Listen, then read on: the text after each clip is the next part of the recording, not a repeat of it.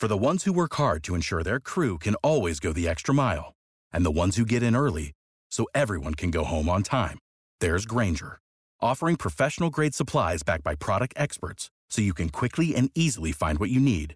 Plus, you can count on access to a committed team ready to go the extra mile for you. Call, clickgranger.com, or just stop by. Granger, for the ones who get it done.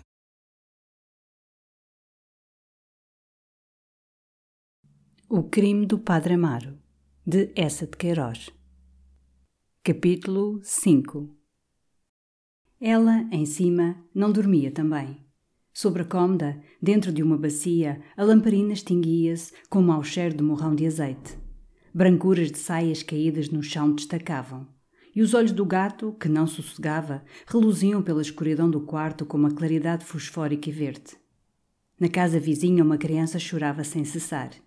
Amélia sentia a mãe embalar-lhe o berço, cantar-lhe baixo. Dorme, dorme, meu menino, que a tua mãe foi à fonte.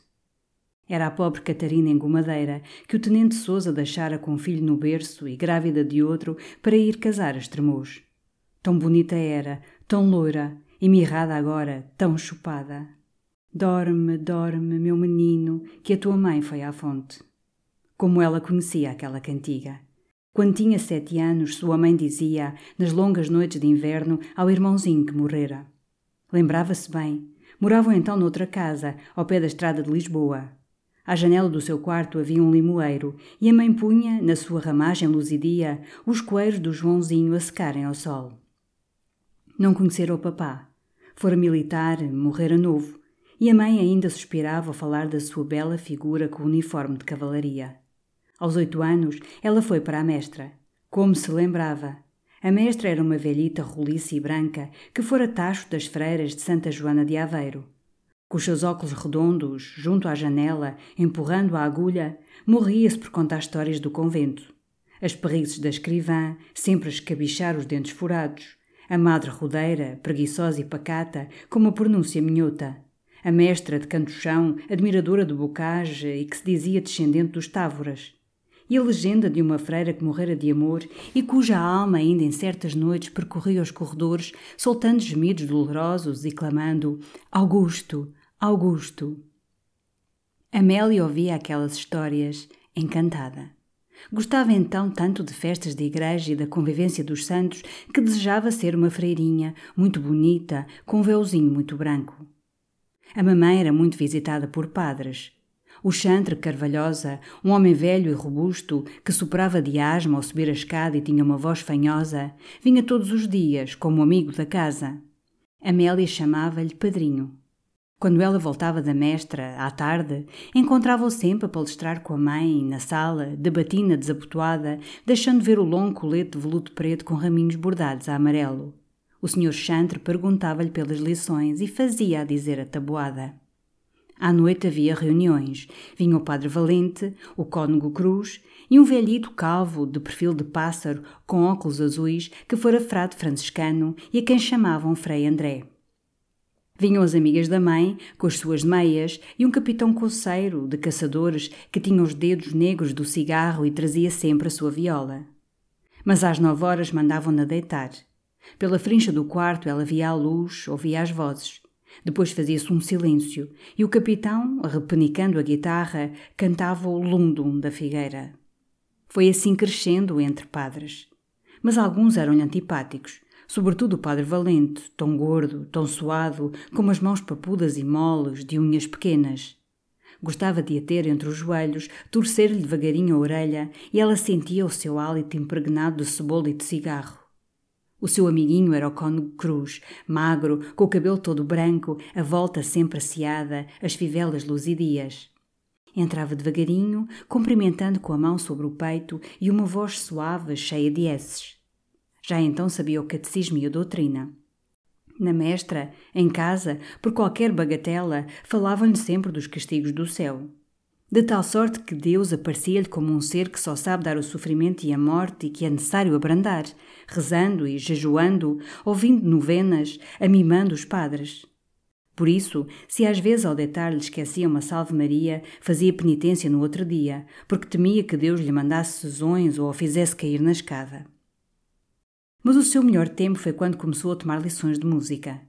A mãe tinha na sala de jantar, ao canto, um velho piano coberto com um pano verde, tão desafinado que servia de aparador. Amélia costumava cantarolar pela casa. A sua voz fina e fresca agradava ao Sr. Chantre e as amigas da mãe diziam-lhe: Tu tens aí um piano, por que não mandas ensinar a rapariga? Sempre é uma prenda. Olha que lhe pode servir de muito.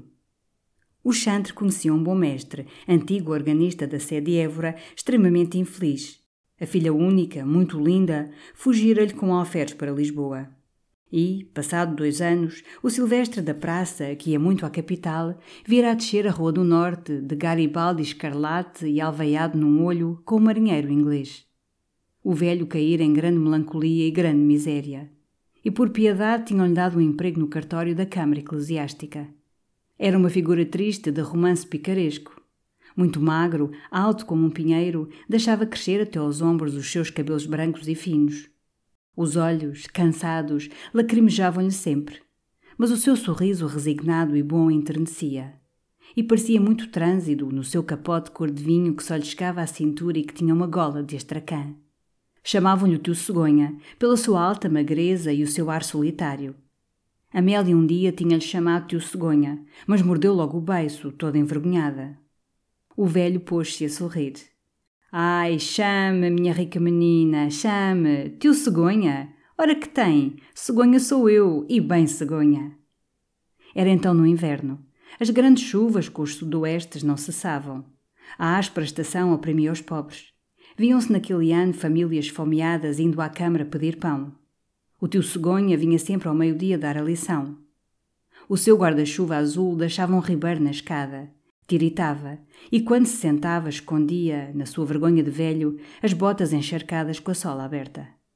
Queixava-se sobretudo do frio das mãos, que o impedia de ferir com justeza o teclado e não o deixava escrever no cartório. Prendem-se-me os dedos, dizia tristemente. Mas quando a São Joaneira lhe pagou o primeiro mês das lições, o velho apareceu muito contente com umas grossas luvas de lã. Ah, tio Cegonha, como vem quintinho, disse-lhe Amélia. Foi o seu dinheiro, minha rica menina. Agora ando a juntar para umas meias de lã. Deus a abençoe, minha menina, Deus a abençoe. E tinham-se-lhe arrasado os olhos de lágrimas.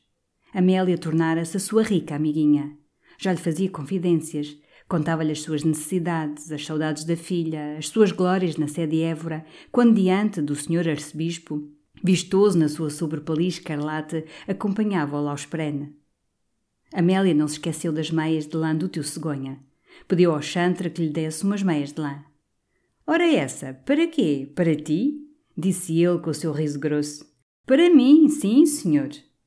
Deixe falar, senhor chantre, disse a São Joaneira. Olha a ideia. Não deixe falar, não. Dê assim. Lançou-lhe os braços ao pescoço, fez-lhe olhinhos doces.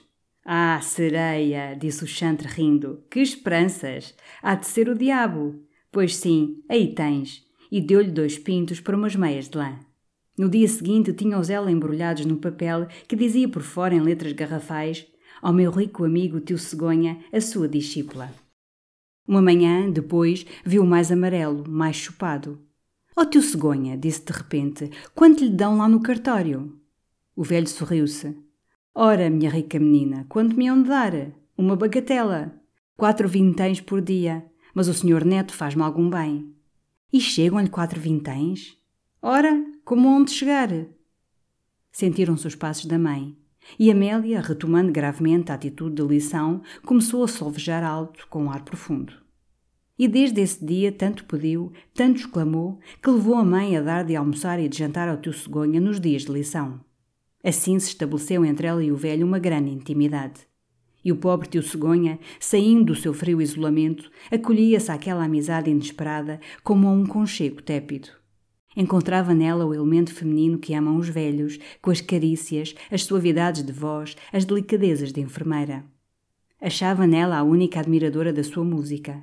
E via-a sempre atenta às histórias do seu tempo, às recordações da velha sede de Évora que ele amava tanto e que lhe fazia dizer quando se falava de procissões ou de festas de igreja para isso, Évora, em Évora que é.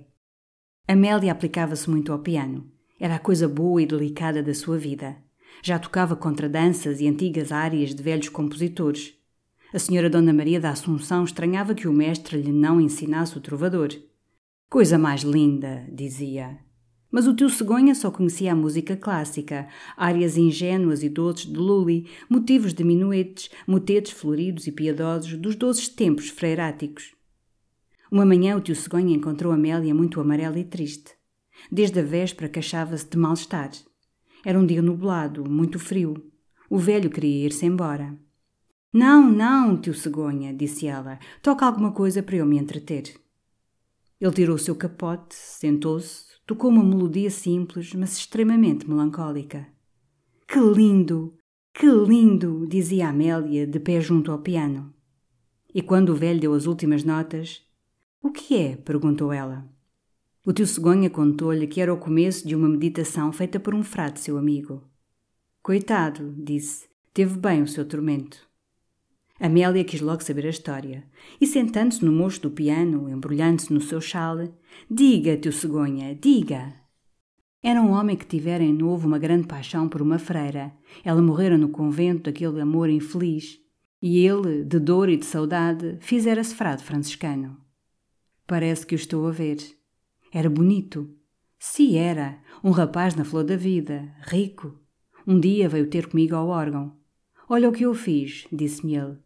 Era um papel de música. Abri em ré menor. Pôs-se a tocar, a tocar. Ai, minha rica menina, que música! Mas não me lembro o resto. E o velho, comovido, repetiu no piano as notas plangentes da meditação em ré menor. Amélia, todo o dia, pensou naquela história. De noite veio uma grande febre, com sonhos espessos, em que dominava a figura do frade franciscano na sombra do órgão da sede Évora. Via os seus olhos profundos reluzirem numa face encovada. E longe, a freira pálida, nos seus hábitos brancos, encostada às grades negras do mosteiro, sacudida pelos prantos do amor. Depois, no longo claustro, a ala dos frades franciscanos caminhava para o coro. E lia no fim de todos, curvado, com o capuz sobre o rosto, arrastando as sandálias, enquanto um grande sino, num ar nublado, tocava o dobro dos finados. Então o sonho mudava. Era um vasto céu negro, onde duas almas enlaçadas e amantes, com hábitos de convento e um ruído inefável de beijos insaciáveis, giravam, levadas por um vento místico mas desvaneciam-se como névoas, e na vasta escuridão ela via aparecer um grande coração em carne viva, todo trespassado de espadas, e as gotas de sangue que caíam dele enchiam o céu de uma chuva escarlate. Ao outro dia a febre acalmou. O doutor Gouveia tranquilizou a São Joaneira com uma simples palavra. Nada de sustos, minha rica senhora, são os quinze anos da rapariga. Hão de lhe vir amanhã as vertigens e os enjoos. Depois acabou-se. Temo-la mulher. A São Joaneira compreendeu. Esta rapariga tem o sangue vivo e há ter as paixões fortes, acrescentou o velho prático, sorrindo e sorvendo a sua pitada. Por esse tempo o Sr. Chantre, uma manhã, depois do seu almoço de açorda, caiu de repente morto com uma apoplexia. Que consternação inesperada para a São Joaneira. Durante dois dias, esgadelhada, em saias brancas, chorou, gemeu pelos quartos. Dona Maria da Assunção, as senhoras Gansoso vieram acalmar, amansar a sua dor. E a senhora Dona Josefa Dias resumiu as consolações de todas, dizendo: Deixa, filha, que te não há de faltar quem te ampare.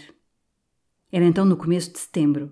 A senhora Dona Maria da Assunção, que tinha uma casa na Praia da Vieira, propôs levar a São Joaneira e Amélia para a estação dos banhos, para ela espalhar, nos bons ares saudáveis, em lugar diferente, aquela dor. É uma esmola que me fazes, dissera a São Joaneira. Sempre me lembra que era ali que ele punha o guarda-chuva ali que ele se sentava a ver-me costurar. Está bom, está bom, deixa-te disso. Come e bebe, toma os teus banhos e o que lá vai, lá vai. Olha que ele tinha bem os seus sessenta. Ah, minha rica, a gente é pela amizade que lhes ganha.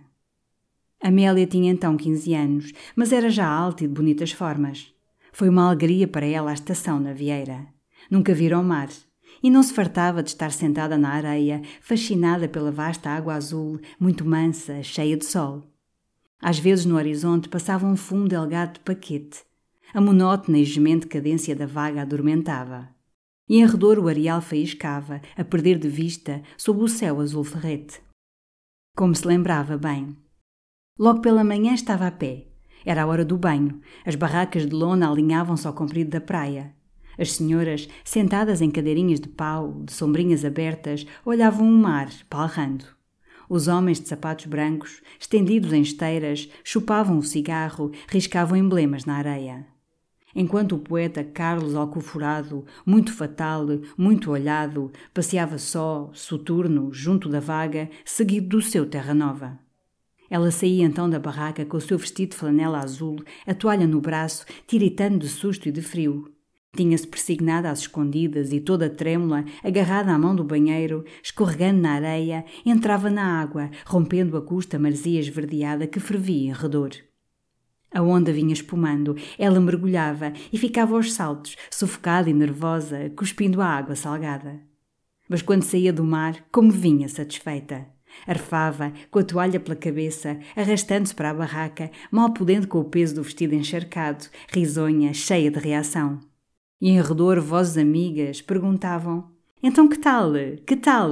Mais fresquinha, hã? Depois, de tarde, eram os passeios à beira-mar a apanhar conchinhas. O recolher das redes, onde a sardinha toda viva ferve aos milheiros, luzidia sobre a areia molhada. E que longas perspectivas de ocasos ricamente dourados sobre a vastidão do mar triste que escurece e geme. Dona Maria da Assunção tinha sido visitada, logo ao chegar, por um rapaz, filho do Sr. Brito de Alcobaça, seu parente. Chamava-se Agostinho e ia frequentar o quinto ano de Direito na Universidade. Era um moço delgado, de bigode castanho, pera, cabelo comprido deitado para trás e luneta. Recitava versos, sabia tocar guitarra, contava anedotas de caloiros, fazia partidas e era famoso na vieira, entre os homens, por saber conversar com senhoras. O Agostinho, patife, diziam, é chalaça esta, chalaça aquela. Lá para a sociedade não há outro. Logo desde os primeiros dias, Amélia reparou que os olhos do Sr. Agostinho Brito se fitavam constantemente nela para namoro. Amélia corava muito, sentia o seio alargar-se-lhe dentro do vestido. E admirava-o, achava-o muito dengueiro. Um dia, em casa da Sra. Dona Maria da Assunção, pediram a Agostinho para recitar. Oh, minhas senhoras, isto aqui não é forja de ferreiro, exclamou ele, jovial. Ora vá, não se faça rogado, disseram, insistindo. Bem, bem, por isso não nos havemos de zangar. A judia, Brito, lembrou o recebedor de Alcobaça. Qual judia? disse ele. Há de ser, mas há de ser a morena. E olhou para Amélia. Foi uma poesia que fiz ontem. Valeu, valeu. E cá o rapaz acompanha, disse um sargento do seis de caçadores, tomando logo a guitarra. Fez-se um silêncio. O senhor Agostinho deitou o cabelo para trás, fincou a luneta, apoiou as duas mãos às costas de uma cadeira e, fitando Amélia, À morena de Leiria, disse. Nasceste nos verdes campos, onde Leiria, famosa, tens a frescura da rosa e o teu nome sabe a mel. Perdão, exclamou o recebedor.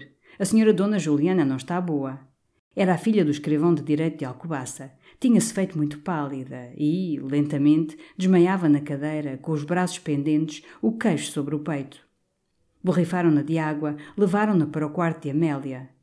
Quando lhes apertaram o vestido e lhe deram vinagre a respirar, ergueu-se sobre o cotovelo, olhou em redor, começaram a tremer-lhe os beiços e rompeu a chorar. Fora, os homens, em grupo, comentavam. Foi o calor, diziam. O calor que ela tinha saiu, rosnou o sargento de caçadores. O senhor Agostinho torceu o bigode, contrariado. Algumas senhoras foram a casa acompanhar a senhora Dona Juliana. Dona Maria da Assunção e a São Joaneira, atabafadas nos seus chales, iam também. Havia vento, um criado levava um lampião e todos caminhavam na areia, calados. Tudo isto é teu proveito, disse a senhora Dona Maria da Assunção baixo à São Joaneira, demorando-se um pouco atrás. Meu? Teu? Pois tu não percebeste. A Juliana, em Alcobaça, era namoro do Agostinho. Mas o rapaz aqui anda pelo beiço pela Amélia. A Juliana percebeu, viu recitar aqueles versos, olhar para ela, zás. Ora é essa, disse a São Joaneira. Deixa lá, o Agostinho tem um par de mil cruzados que lhe deixam as tias. É um partidão. Ao outro dia, à hora do banho, a São Joaneira vestia-se na sua barraca e Amélia, sentada na areia, esperava, pasmada para o mar. Olá, sozinha? disse uma voz por detrás. Era Agostinho. Amélia, calada, começou a riscar a areia com a sombrinha. O senhor Agostinho suspirou, alisou outro pedaço de areia com o pé, escreveu Amélia. Ela, muito vermelha, quis apagar com a mão. Então, disse ele, e debruçando-se, baixo, é o nome da morena, bem vê. O seu nome sabe a mel. Ela sorriu. Ande, que fez ontem desmaiar aquela pobre Juliana, disse. Ora, importa-me a mim bem com ela. Estou farto daquele estafermo. Então que quer? Eu caço assim. Tanto digo que me não importo com ela, como digo que há uma pessoa por quem dava tudo. Eu sei. Quem é? É a senhora Dona Bernarda? Era uma velha hedionda, viúva de um coronel. É, disse ele rindo, é justamente por quem eu ando apaixonado, é pela Dona Bernarda. Ah, o senhor anda apaixonado, disse ela, devagar com os olhos baixos, riscando a areia. Diga-me uma coisa, está a mangar comigo? exclamou Agostinho, puxando uma cadeirinha, sentando-se junto dela. Amélia pôs-se de pé. Não quer que eu me sente ao pé de si? perguntou ele, ofendido. Eu é que estava cansada de estar sentada. Calaram-se um momento. Já tomou banho? disse ela. Já. Estava frio hoje? Estava. As palavras de Agostinho eram agora muito secas. Sangou-se? disse ela suavemente, pondo-lhe de leve a mão no ombro. Agostinho ergueu os olhos e, vendo o bonito rosto trigueiro, todo risonho, exclamou com veemência: Estou mesmo dodo por si. Chut! disse ela. A mãe de Amélia, levantando o pano da barraca, saía, muito abafada, de lenço amarrado na cabeça. Mais fresquinha, hein? perguntou logo Agostinho, tirando o chapéu de palha. Estava por aqui? Vim dar uma vista de olhos. E agora toca o almocinho, hein? Se é servido, disse a São Joaneira. Agostinho, muito galante, ofereceu o braço à mamã. E desde então seguia sempre Amélia, de manhã no banho, de tarde à beira-mar. Apanhava-lhe conchas, e tinha-lhe feito outros versos. O sonho. Uma estrofe era violenta. Senti-te contra o meu peito, tremer, palpitar, ceder. Ela murmurava-os com grande comoção de noite, suspirando, abraçando o travesseiro. Outubro findava, as férias tinham acabado. Uma noite o alegre rancho da senhora Dona Maria da Assunção e das amigas fora dar um passeio ao luar. À volta, porém, erguera-se vento, nuvens pesadas empastaram o céu, caíram gotas de água. Estavam então junto a um pequeno pinheiral e as senhoras, aos gritinhos, quiseram abrigar-se. Agostinho, com Amélia pelo braço, rindo alto, foi penetrando longe dos outros na espessura. E então, sob o monótono e gemente rumor das ramas, disse-lhe baixo, cerrando os dentes: Estou dodo por ti, filha. Creio lá nisso, murmurou ela. Mas Agostinho, tomando subitamente um tom grave, sabes, talvez eu tenha de me ir embora amanhã. Vai-se? Talvez, não sei ainda. Além de amanhã é a matrícula. Vai-se, suspirou Amélia. Ele então tomou-lhe a mão, apertou-lhe com furor. Escreve-me, disse. E a mim escreve-me, disse ela. Agostinho agarrou pelos ombros e mascou-lhe a boca de beijos vorazes. Deixe-me, deixe-me, dizia ela sufocada. De repente, teve um gemido doce como um arrulho de ave e abandonava-se, quando a voz aguda de Dona Joaquina Gansoso gritou: Alma aberta! É andar! É andar! E Amélia, desprendendo-se, atarantada, correu a agachar-se sob o guarda-chuva da mamã.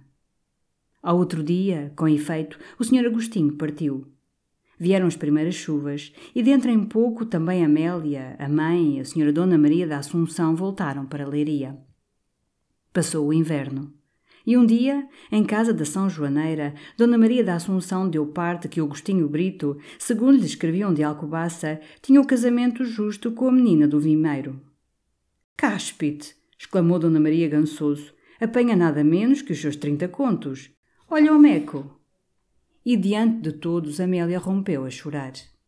Amava Agostinho e não podia esquecer aqueles beijos de noite no pinheiral cerrado. Pareceu-lhe então que não tornaria a ter alegria. Ainda lembrada daquele moço da história do tio Cegonha, que por amor se escondera na solidão de um convento, começou a pensar em ser freira. Deu-se uma forte devoção, manifestação exagerada das tendências que desde pequenina as convivências de padres tinham lentamente criado na sua natureza sensível. Lia todo o dia livros de rezas. Encheu as paredes do quarto de litografias coloridas de santos. Passava longas horas na igreja, acumulando salve-marias à Senhora da Encarnação. Ouvia todos os dias missa, quis comungar todas as semanas, e as amigas da mãe achavam-na um modelo de dar virtude a incrédulos. Foi por esse tempo que o cônego Dias e sua irmã, a senhora Dona Josefa Dias, começaram a frequentar a casa da São Joaneira. Dentro em pouco, o cônego tornou-se o amigo da família. Depois do almoço era certo com a sua cadelinha, como outrora o chantre com o seu guarda-chuva. Tenho-lhe muita amizade, faz-me muito bem, dizia a São Joaneira. Mas o senhor chantre não há dia nenhum que me não lembre dele. Armando Cônego tinha então organizado com a São Joaneira a Associação das Servas da Senhora da Piedade. A Senhora Dona Maria da Assunção, as Gansoso, filiaram-se. E a Casa da São Joaneira tornou-se um centro eclesiástico. Foi esse o momento melhor da vida da São Joaneira. A Sé, como dizia com tédio Carlos da Botica, era agora na Rua da Misericórdia. Parte dos cônegos, o novo chantre, vinham todas as sextas-feiras. Havia imagens de santos na sala de jantar e na cozinha. As criadas, por escrúpulo, eram examinadas em doutrina antes de serem aceites. Ali muito tempo fizeram-se as reputações. Se se dizia de um homem não é temente a Deus, havia o dever de o desacreditar santamente. As nomeações de sineiros, coveiros, serventes de sacristia arranjavam-se ali por intrigas subtis e palavras piedosas. Tinham tomado um certo vestuário entre o preto e o roxo. Toda a casa cheirava a cera e a incenso. E a São Joaneira, mesmo, monopolizara o comércio das hóstias. Assim passaram anos. Pouco a pouco, porém, o grupo devoto dispersou-se. A ligação do cônego Dias e da São Joaneira, muito comentada, afastou os padres do cabido. O novo chantre morrera de apoplexia também, como era de tradição naquela diocese, fatal aos chantres. E já não eram divertidos os quinos das sextas-feiras. Amélia mudara muito. Crescera. Fizera uma bela moça de 22 anos, de olhar aveludado, beijos muito frescos, e achava a sua paixão pelo Agostinho uma tontice de criança. A sua devoção subsistia, mas alterada.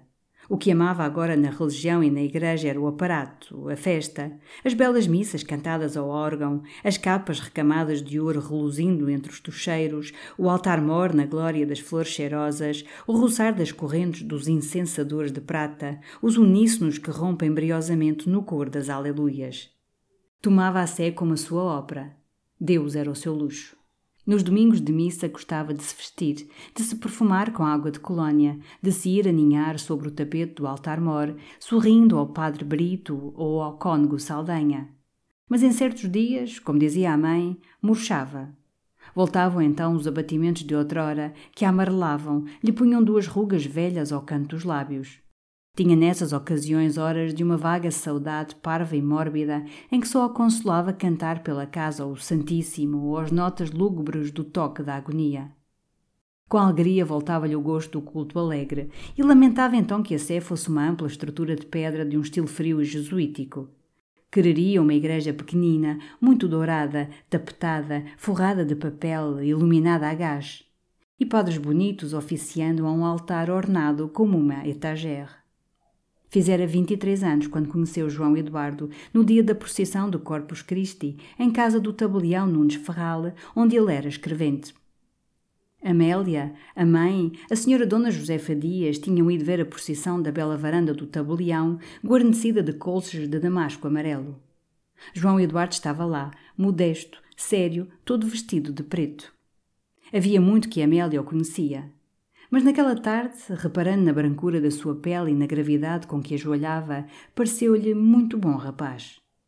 À noite, depois do chá, o gordalhudo Nunes, de colete branco, foi pela sala exclamando, entusiasmado, com a sua voz de grilo: É tirar pares, é tirar pares! Enquanto a filha mais velha ao piano tocava com brio estridente uma mazurca francesa. João Eduardo aproximou-se de Amélia. Ai, eu não danço, disse ela logo com ar seco. João Eduardo não dançou também. Foi encostar-se a uma ombreira com a mão na abertura do colete, os olhos fitos em Amélia. Ela percebia, desviava o rosto, mas estava contente. E quando João Eduardo, vendo uma cadeira vazia, veio sentar-se ao pé dela, Amélia fez logo lugar acomodando os folhos de seda, agradada. O escrevente, embaraçado, torcia o bigode com a mão trêmula. Por fim, Amélia, voltando-se para ele: Então o senhor não dança também? E a senhora Dona Amélia? disse ele baixo. Ela inclinou-se para trás e, batendo nas pregas do vestido: Ai, eu estou velha para estes divertimentos, sou uma pessoa séria. Nunca se ri? perguntou ele, pondo na voz uma intenção fina. Às vezes riu, quando há de quê? disse ela, olhando de lado. De mim, por exemplo. De si? Ora essa, está a coçoar comigo? Porque me é de eu rir do senhor. Boa! Então o senhor que tem que faça rir. E agitava o seu leque de seda preta. Ele calou-se, procurando as ideias, as delicadezas. Então, sério, sério, não dança? Já lhe disse que não. Ai, que é tão perguntador. É porque me interesso por si. Ora, deixe lá, disse ela, fazendo um indolente gesto de negativa. Palavra! Mas a senhora Dona Josefa Dias, que os vigiava, aproximou-se, de testa muito franzida, e João Eduardo levantou-se, intimidado. À saída, quando Amélia no corredor punha os seus agasalhos, João Eduardo veio dizer-lhe, de chapéu na mão, Cubra-se bem, não apanhe frio. Então continua a interessar-se por mim? disse ela, apertando em redor do pescoço as pontas da sua manta de lã. O mais possível, creia. Duas semanas depois veio a Leiria uma companhia ambulante de Zarzuela. Falava-se muito a contralto, a gamacho. A senhora Dona Maria da Assunção tinha um camarote, levou a São Joaneira e Amélia, que duas noites antes estivera costurando, com uma pressa comovida, um vestido de caça todo florido de laços de seda azul. João Eduardo na plateia, enquanto a Gamacho, empastada de pó de arroz sob a sua mantilha valenciana, vibrando com uma graça decrépita o leque de lantejoulas, garganteava malaganhas agudas, não se fartou de contemplar, de desejar Amélia. À saída veio cumprimentá-la, oferecer-lhe o braço até à Rua da Misericórdia. A São Joaneira, a senhora Dona Maria da Assunção seguiam atrás com o tabelião Nunes. Então gostou da Gamacho, o senhor João Eduardo? A falar-lhe a verdade, nem sequer reparei nela. Então que fez? Olha para si, respondeu ele resolutamente. Ela parou imediatamente, disse com a voz um pouco alterada: Onde vem a mamã? Deixe lá, mamã. E João Eduardo, então, falando-lhe junto do rosto, disse-lhe a sua grande paixão. Tomou-lhe a mão, repetia todo perturbado: Gosto tanto de si, gosto tanto de si. Amélia estava nervosa da música do teatro. A noite quente de verão, com a sua vasta cintilação de estrelas, tornava-a toda lânguida. Abandonou a mão, suspirou baixinho. Gosta de mim, não é verdade? perguntou ele. Sim, respondeu ela e apertou os dedos de João Eduardo com paixão. Mas, como ela pensou, fora de certo um fogacho, porque, dias depois, quando conheceu mais João Eduardo, quando pôde falar livremente com ele, reconheceu que não tinha nenhuma inclinação pelo rapaz. Estimava-o, achava-o simpático, bom moço. Poderia ser um bom marido, mas sentia dentro de si o coração adormecido. O escrevente, porém, começou a ir à Rua da Misericórdia quase todas as noites. A São Joaneira estimava-o pelo seu propósito e pela sua honradez. Mas Amélia ia-se mostrando fria. Esperava-o à janela pela manhã quando ele passava para o cartório, fazia-lhe olhos doces à noite, mas só para o não descontentar, para ter na sua existência desocupada um interessezinho amoroso. João Eduardo um dia falou à mãe em casamento. Como a Amélia quiser, eu por mim, disse a São Joaneira. E Amélia, consultada, respondeu ambiguamente. Mais tarde, por hora não me parece, veremos. Enfim acordou-se tacitamente em esperar, até que ele obtivesse o lugar de amanuense do governo civil, rasgadamente prometido pelo Dr. Godinho, o temido Dr. Godinho. Assim vivera Amélia até à chegada de Amaro. E, durante a noite, estas recordações vinham-lhe por fragmentos como pedaços de nuvens que o vento vai trazendo e desmanchando. Adormeceu tarde, já o sol ia alto, espreguiçava-se quando ouviu dizer a russa na sala de jantar é o Sr. Para que vai sair com o Sr. Cônego. Vão à sé. Amélia saltou da cama, correu à janela em camisa, ergueu uma pontinha da cortina de caça, olhou. A manhã resplandecia. E o padre Amaro, pelo meio da rua, conversando com o cônego, assoava-se ao seu lenço branco, muito airoso na sua batina de pano fino.